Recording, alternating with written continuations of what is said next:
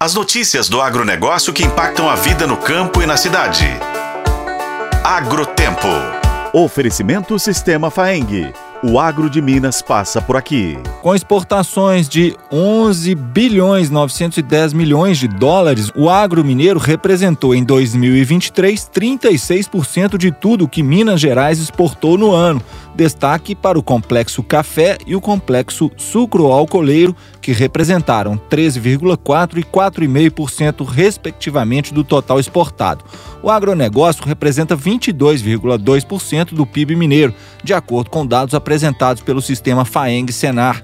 A apresentação do balanço anual da entidade destacou que houve recuo de 8,51% em relação ao mesmo período do ano passado, mesmo com o aumento do volume exportado, que alcançou 13 milhões de toneladas, aumento de 10,57% em relação a 2022. Isso demonstra que, apesar do aumento da produção, o preço das commodities não foi positivo para o setor. Os produtos de Minas chegaram a 174 países com a China aparecendo como principal comprador, seguido pelos Estados Unidos, Alemanha, Itália e Japão. De acordo com o presidente do sistema FAENG Senar, Antônio de Salvo, o ano de 2023 foi desafiador.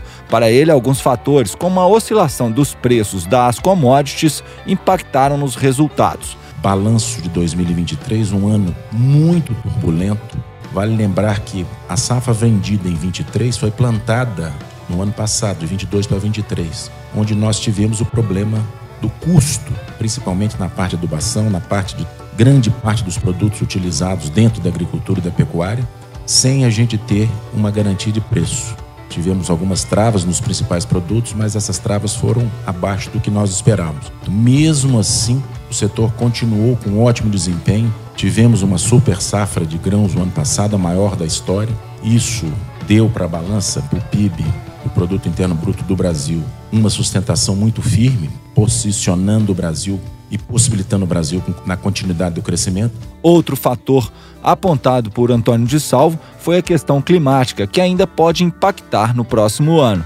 Mas o que diz respeito à arrancada desses produtos, em nenhuma das regiões produtoras está o excesso de chuvas no sul e o déficit nas regiões produtoras. E aí vamos descer para Minas, o Triângulo está com a chuva no limite. E o centro-norte de Minas, que também já passou a produzir grão, e grãos e é um forte produtor de agropecuária, de leite, está com uma das maiores secas da história de Minas Gerais. Então, será certamente um ano que não quem souber qual será o resultado está mal informado. Nós temos que esperar um pouco mais para a gente ver como é que termina esse dezembro, como é que entra o janeiro, para certamente aí no final de janeiro, começo de fevereiro, a gente convocar outra coletiva para que nós possamos dar dados mais consistentes do que será a nossa safra. Eu sou Roberto Melkaren e esse é o Agrotempo que você confere nos tocadores de podcast e no site otempo.com.br.